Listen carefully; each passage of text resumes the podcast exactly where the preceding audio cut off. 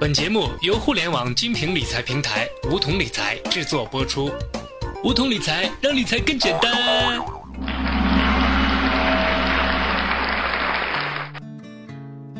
收听梧桐电台，掌握理财要领。大家好，我是梧桐小学弟。现在银行理财产品的收益率普遍降低，一般短期产品的收益率只有百分之四左右，让人感到一阵阵鸡肋。不过在这个时候，银行理财经理会告诉你，其实还有百分之五的产品。虽然这种理财产品可以在银行买到，但其实它们只是银行代销的保险公司的产品，也就是传说中的万能险。那么什么是万能险呢？万能险实际上是一种寿险，别以为它理财就是理财产品了。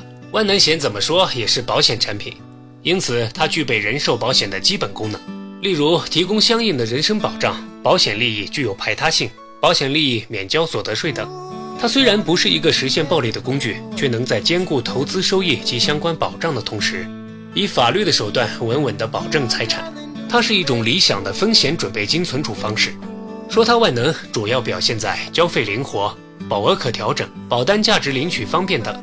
首先是交费灵活，它可以任意选择变更交费期，可以在未来收入发生变化时缓交或停交保费。也可以过三五年或更长时间之后再继续补交保费，还可以一次或多次追加保费等等。其次是保额可调整，它可以在一定范围内自主选择或随时变更基本保额，从而满足人们对保障投资的不同需求。第三是保单价值领取方便，客户可以随时领取保单价值金额作为子女的教育金、婚嫁金、创业金，也可以用作自己或家庭其他成员的医疗储备金、养老储备金等等。那么问题来了，万能险要怎么玩呢？像万能险这样的投资性保障，期限一般都在五年以上。不过只要购买一年之后，通常就可以免费退保。预期的年化收益率嘛，经常都在百分之五以上。买万能险就等同于是购买了一年期收益率为百分之五的理财产品。虽然不保障全部收益，但是通常都能够有百分之二点五的保底收益率。而且就目前的状况来看，保险公司所承诺的收益通常都能够实现。这相比现在的银行理财可以说是有足够的优势了，但作为一款保险，万能险的保障功能去哪儿了呢？原来购买万能险除了能得到理财收益之外，通常还会再附送一份保费金额百分之一百二的寿险，比如花十万元购买就有十二万的保额。但是在这十二万的保额中，十万原本就是你要交的保费，真正的保额其实只有两万元。这就可以理解成保险公司用你的十万元投资一年的收益的一部分，为你购买了一份保额为两万元的人寿险。单从保额上看，万能险的保障功能非常弱，不过投资一年的收益率却要高于普通的银行理财产品，所以大家完全可以把它当做一种投资来玩玩。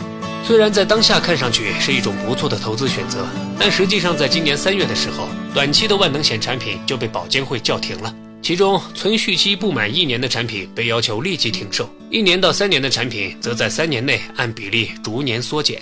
万能险之所以会被保监会叫停，自然是由于其中隐藏的风险。一方面，万能险有可能达不到承诺的预期收益率，因为投资型的保险收益来自于保险公司的投资收益。如果公司的投资业绩不好，收益率自然就达不到预期水平。对此，有人也许会问：不是还有百分之二点五的保底收益吗？这个收益率依然高于一年期的定期存款，但实际上这就涉及到了万能险的另一个隐藏风险——保险公司倒闭的风险。目前买万能险的保险公司一般规模比较小，万能险的产品本身也不能够给保险公司带来太多的盈利。中小型的保险公司主要希望通过此类产品获得大量资金，扩大自身的规模，再拆东墙补西墙来实现承诺的收益率。这样下去，规模越大，风险也就越大。一旦某个环节出现了问题，保险公司就会面临资不抵债的倒闭风险。如果保险公司都倒闭了，谁还管你是不是有百分之二点五的保底收益？本金能不能拿回来都是个问题。因此，保险专家提醒投资者，在购买万能险的同时，首先要尽量从大型保险公司或实力较强的权威理财平台购买，而不要仅仅看哪家的收益高就选哪家。其次，由于未来市场会以中长期的保险理财产品为主。在购买时，就更要清楚地了解提前退保的手续费，以免减少投资收益，甚至产生亏损。好了，以上就是我们今天的全部内容，我们下期节目不见不散。